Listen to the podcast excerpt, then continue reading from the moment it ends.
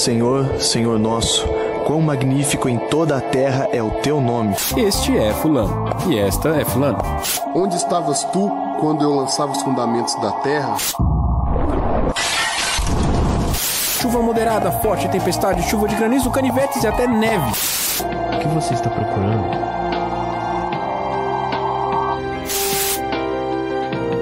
Eu criei tudo: o universo e você. Este é o Evangelho. Ele é a boa notícia que o Deus eterno, incriado e todo-poderoso tem para a sua mais importante criação, o homem. O Evangelho fala de um amor que se doou, que se entregou, de um amor enorme que superou a morte, de um amor que comprou de volta o que havia sido roubado dele. Um amor tão grande, tão poderoso, mais fantástico que o universo inteiro, mas que se fez pequeno, se fez frágil e acessível como um bebê, como um homem. Em sua vida humana, andou entre nós e conheceu o que é viver a nossa vida. Morreu com um sacrifício perfeito para religar-nos ao Pai.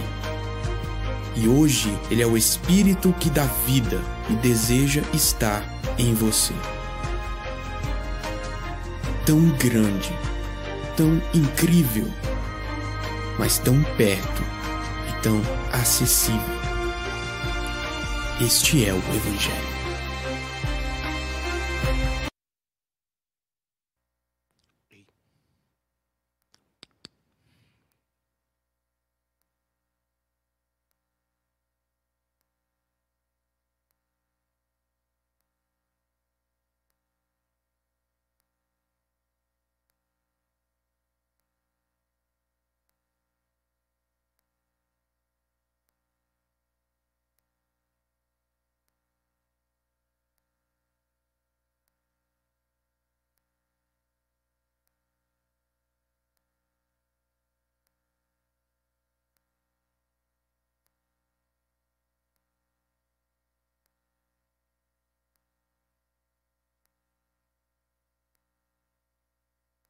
Muito bem, meus amigos, paz seja convosco, boa noite, ou melhor, boa tarde, bom dia, boa madrugada, não importa o horário e onde e quando você está vendo esta live, é um prazer enorme poder estar aqui com todos vocês, louvado seja o nome de Jesus, e claro, nós vamos começar mais uma Papo Ebarim. Hoje o Papo Ebarim sozinho, rapaz.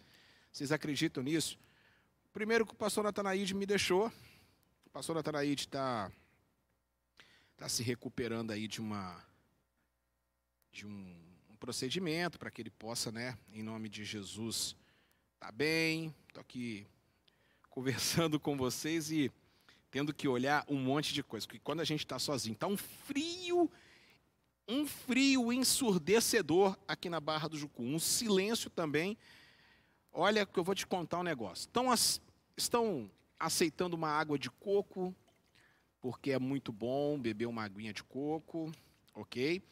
Boa noite, fala para mim de onde vocês estão falando, fala para mim se está chegando bacana o sinal.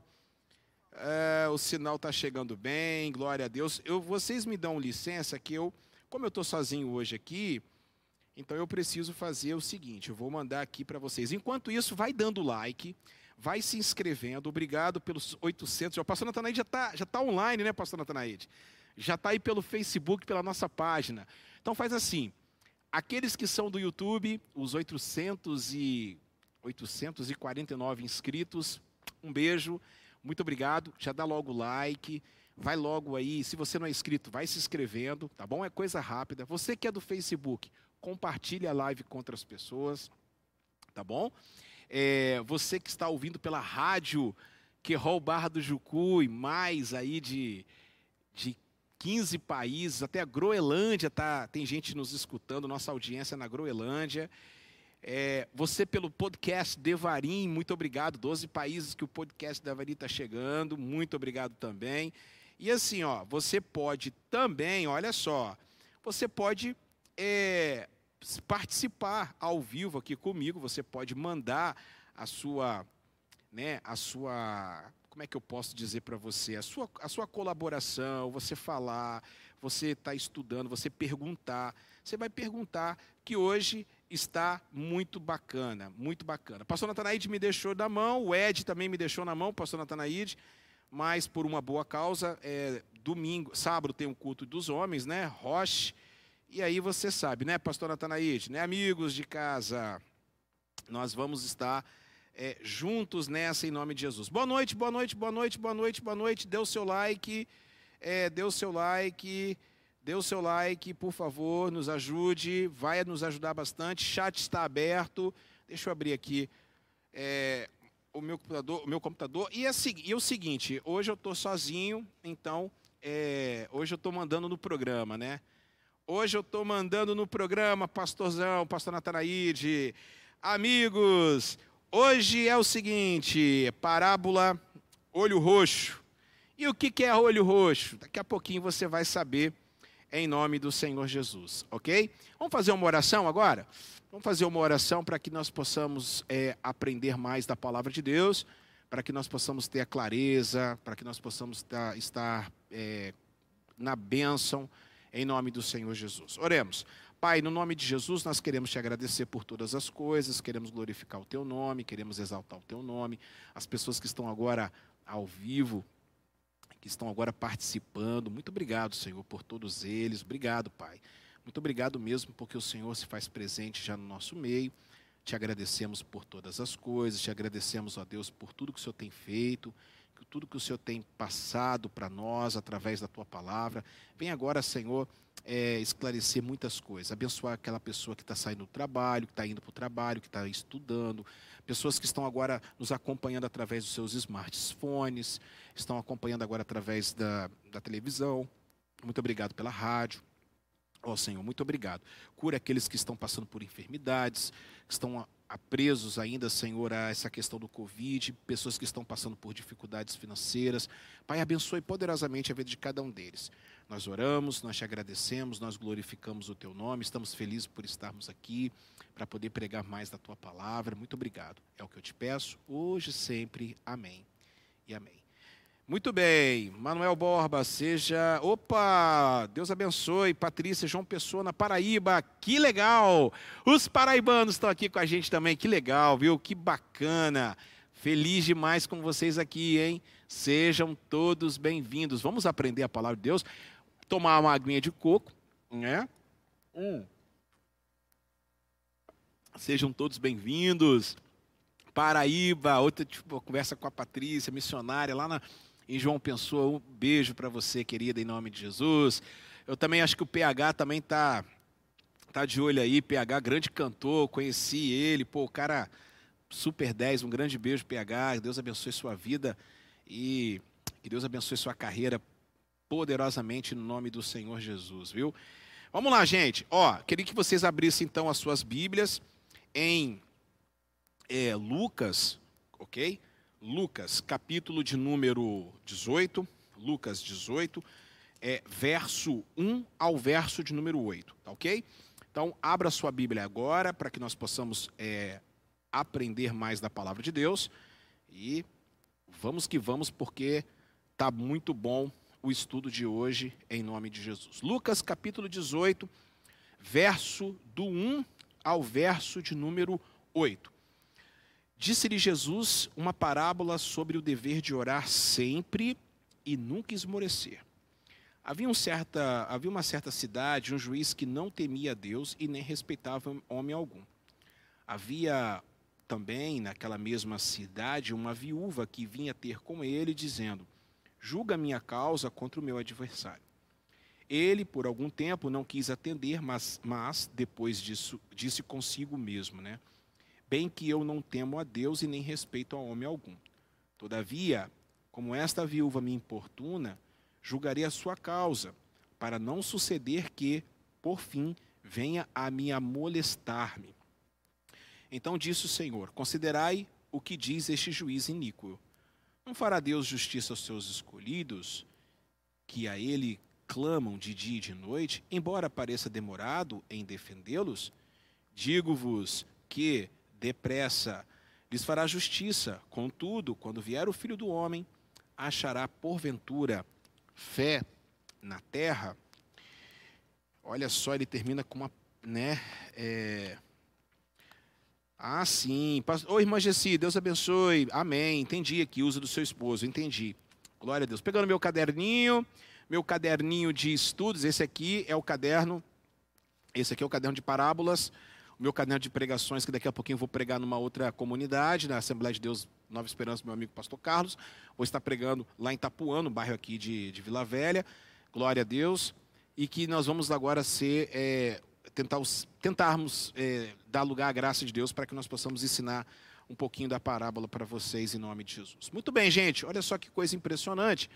Essa parábola, é, ela, ela vai falar, ela é clara né, sobre a questão da infatigável vida de oração, a persistência vida de oração. E olho roxo você vai entender daqui a pouquinho por quê. Por que, que aconteceu o olho roxo com esta viúva? Se você já tem uma noção, já vai mandando aí nos comentários, tá bom? Eu quero saber a sua opinião em relação a esta questão do olho roxo. O que, que você acha que é? Bom, é, esta parábola vai falar a respeito que é, o que acontecia frequentemente na Palestina. É, e no caso existiam é, dois personagens nessa parábola, né? Como a gente vai observar. Vamos observar então o versículo primeiro. O versículo primeiro é muito importante que a gente. Deixa eu pegar aqui por gentileza. Deixa eu colocar uma outra Bíblia aqui. A minha a Bíblia a minha Bíblia para poder fazer a, a crítica textual, que aí fica até mais fácil. Então, quando a gente, olha só que coisa impressionante, quando a gente vai observar essa parábola, a gente vai dizer, a gente vai ser, a gente vai ser confrontado pelo Senhor Jesus, e ele estava aqui sofrendo vários ataques, tá? Ele estava sofrendo vários extremos ataques de oposição já nessa época. Então Jesus ele precisou ser até um pouco mais enérgico e falando para os seus discípulos, tá, gente? Importantíssimo aqui essa parábola dizendo aos seus discípulos. Deixa eu entrar aqui, por gentileza, na minha Bíblia. Eu indico a Bible Arc, tá? Para todos vocês. E também indico é, uma Bíblia para você estar tá estudando em nome de Jesus. Bom, vamos lá. É, aqui, ó. Então Jesus propôs uma parábola aos seus discípulos com a intenção de adverti-los quanto ao dever de orar continuamente e jamais desanimar. Vamos começar nesse primeiro versículo aqui, você já sabe. Então, Vinícius, seja bem-vindo, amigo. Beijão, direto de São Paulo. Bom, então vocês, vocês vão observar aqui é o seguinte: é, a palavra massal, massal do hebraico significa parábola. E a parábola ninsal significa a explicação da parábola. Tá certo? Lucas, os textos lucanos no caso de Lucas, ele vai então começar dizendo o seguinte: é, então Jesus propôs uma mensal, uma parábola, tá certo? É uma moldura, tá certo? Aonde essa moldura, dentro dessa moldura tem uma tela be belíssima com um destaque marrom, dentro é, pendurada numa parede, é toda ela de verde. Se essa moldura, toda ela de marrom, estivesse numa parede, toda ela de toda ela pintada de marrom também, eu tenho certeza que essa, essa moldura não ia ser é, visualizada com muito mais atenção pelos seus espectadores. Então, neste caso aqui, olha só que coisa impressionante. Jesus, então, é, ele vai propor uma parábola. Lucas está dizendo, então Jesus vai propor mais uma massal, massal, M-A-S-A-L, claro, com as devidas é, acentuações da, da transliteração da língua hebraica, tá certo? Massal. Ele vai, então, é, indicar, ele vai propor uma parábola aonde? Nissal. O que, que seria o Nissal? Seria é, exatamente essa questão, é, exatamente essa questão da, da, da, do tema que Jesus vai propor, então, para os seus ouvintes. No caso, ali, a sua rede de talmidins, tá certo? O que, que então ele vai falar dessas informações dessa parábola? Ele vai falar que a questão, como ele estava passando por um momento muito complicado de uma oposição extrema, ele vai dizer sobre essa questão da persistência da oração, com um teor escatológico, um teor bastante escatológico. Vai colocando aí a sua, a sua, a sua indicação do que seria o olho roxo, tá certo? Então, essa questão é, do teor escatológico. Bom, vamos entender agora os dois, os dois versículos seguintes, o 2 e o 3. Então, nós vamos é, falar um pouquinho a respeito dos dois personagens, tá certo? Os dois personagens que está em Lucas 18, 2 e Lucas 18, 3, que diz assim a palavra do Senhor. E lhes contou: em certa cidade havia um juiz que não temia Deus. Então vocês estão observando que essa é uma parábola clássica de Jesus, é uma massal clássica de Jesus. Uma massal aonde ele não vai colocar o nome da cidade. É claro que essa cidade estava se tratando é, do Oriente Médio, não podemos afirmar se ele estava falando a respeito da Galileia, da Judéia, né? ou ele estava falando a respeito de Decápolis ele estava dizendo o seguinte: há uma certa cidade, clássico de uma parábola de Jesus, aonde não especifica pessoas, lugares, tá certo? É apenas uh, dando cotidianos do, do, dia a dia. Uma, uma verdadeira mensal, uma verdadeira é, parábola é, da gema mesmo de Jesus, como nós podemos dizer na nossa língua, né? é, em certa cidade havia um juiz que não temia Deus. Olha só essa informação importante. Ele vai acrescentar essa informação que Jesus diz que esse juiz não temia Deus. Tampouco era sensível às necessidades da, das pessoas. Era uma pessoa que não tinha empatia por ninguém. Ok? E havia naquela mesma cidade uma viúva. Boa noite, Viviane. Seja bem-vinda. Obrigado pela sua, pelo seu carinho.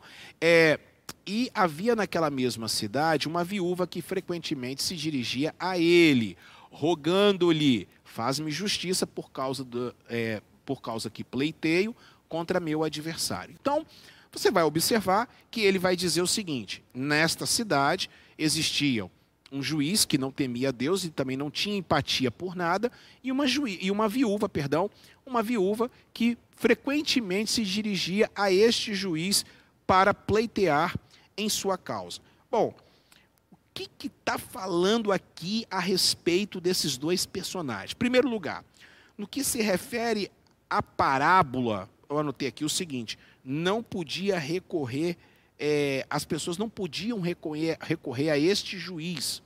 Pelo fato dele colocar assim, um certo juiz que não temia a Deus, não haveria possibilidades alguma de alguém chegar e falar assim: pelo amor de Deus, dá para você me ajudar? Por quê? Porque esse juiz não era, não era judeu. Esse juiz e eu vou explicar para vocês como é que funcionava a corte naquela região. E ali nós estamos falando é, de um tribunal judaico mesmo, um tribunal judeu mesmo. E esse juiz era um juiz é, intruso, que eu vou explicar para vocês. Então eles não poderiam falar bem assim, duas coisas. Pelo amor de Deus, por favor, me ajude. Porque aquele juiz é um ateu. Ele não tinha compromisso com a religião daquela, da, daquelas pessoas. E por outro lado, eles também não poderiam falar bem assim: poxa, há possibilidade de você praticar justiça. Sabe por quê, juiz? Porque eu estou precisando. Só que, infelizmente, esse juiz também não tinha um senso de interior, de justiça e de honra. Em outras palavras, era um juiz Lalau, era um Nicolau, lembra do juiz Nicolau? É, que fez aquele super faturamento na obra de São Paulo, do, do, do cartório de São Paulo, se não me engano. Hum.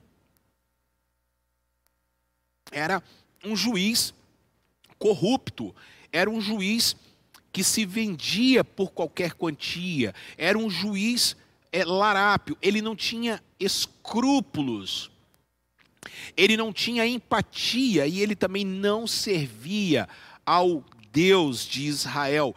Ele não estava nem aí se aquela pessoa era uma pessoa religiosa e ele não estava nem aí também para é, se essa pessoa ela tinha alguma se é, se aquela pessoa estivesse passando por alguma prova, alguma situação, muito menos. Para ele pouco importa. Para ele não tem é, é, é, compromisso nenhum. Vocês estão entendendo? Então Boa noite, Thaís. Seja bem-vindo em nome de Jesus. Então, olha só que coisa impressionante. Não adiantaria nada chegar até esse juiz. Como é que era formada, então, a corte? Vou explicar para vocês. Todas as disputas, disputas públicas, preste atenção nisso, todas as disputas públicas eram levadas para uma corte de três pessoas, três juízes, tá? O primeiro deles eleitos pelo demandante, o segundo eleito pela defensoria e o terceiro era um eleito independentemente. Esse terceiro provavelmente é o que nós estamos falando aqui. E esse juiz, ele era pago e escolhido por quem? Por Herodes. Lembrando, vocês estão lembrados que, preste atenção, que Israel estava sendo cercado, preste atenção nisso, Israel estava sendo cercado, tá? É, estava sendo é, comandado por Roma. Roma designava então Pôncio Pilatos como governador daquela região, daquela região da Palestina. E Herodes estava ali da família é, Seleucida, né, da família Asmoneia, eles ainda continuava tendo um certo prestígio porque ele se vendeu a Roma. Então Herodes é, provavelmente pagou para esse juiz, provavelmente era pago por Herodes. Era é, o suborno começava nas, no mais alto escalão. Esse juiz, interessante, que aí eu vou procurar para vocês aqui a o significado dessa palavra, dessas duas palavras, é, neste caso aqui, esse significado significa, é, era o seguinte: Diane Jerezot, que era os juízes, tá certo? Que lutavam pelas causas e das proibições e dos castigos. Mas aqui eles mudaram, fizeram uma fizeram uma, uma, uma sátira, ficaram zoando, aquele, os judeus daquela época zoavam eles, então eles falaram que é uma Diane Gezelot. Diane de Gezelot. Sabe o que significa isso? Significa juízes ladrões. É isso mesmo. É, ô Larápio, ô juiz, igual lá no futebol. Eu até fiquei em dúvida se eu colocava olho roxo ou se eu colocava Gezelote. O que, que significa? Gezelote. G-E-Z-E-L-O-T-H. Na transliteração. Que significa juízes ladrões. Boa noite, Sueli. Seja bem-vinda. Então, significa então o quê? Preste atenção nisso. Significa que aqueles caras estavam completamente completamente, olha só que eu vou falar para vocês, completamente dominados por aquele povo, né? Por causa de Roma. Então os os Daené, Gezelote, significam juízes ladrões, meu, nem adianta falar muita coisa. Nem adianta falar muita coisa, porque não tem condições de chegar até eles, querer falar alguma coisa e querer dizer assim: ah, lute por mim, porque esses caras já eram comprados. Esse é o primeiro personagem. Agora, vamos ao segundo personagem. O segundo personagem, quem é, gente? A viúva. Olha só que coisa impressionante.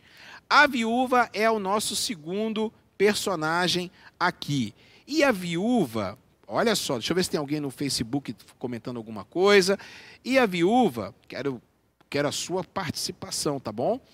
E aqui no, no, no, no nosso, no nosso, na nossa canal a mesma coisa, tá? Se você quiser fazer alguma pergunta, se você quiser falar alguma coisa, é só você dizer e vai se inscrevendo no canal por favor, se inscreva no canal aí para dar aquela moral e já dá logo like, porque você nos ajuda muito a impulsionar o nosso canal em nome de Jesus. Vamos falar um pouquinho sobre a segundo, o segundo personagem, a viúva, que significa, no caso, a igreja. Muito bem. A viúva do Antigo Testamento, gente, é o símbolo é clássico do adulto mais vulnerável da cultura. E significa, sabe o quê? Significa que ela representa todos os pobres indefesos. Na sociedade do Oriente Médio, é importante a gente lembrar disso, é, na sociedade do Oriente Médio, é muito importante você entender isso aí. As mulheres, elas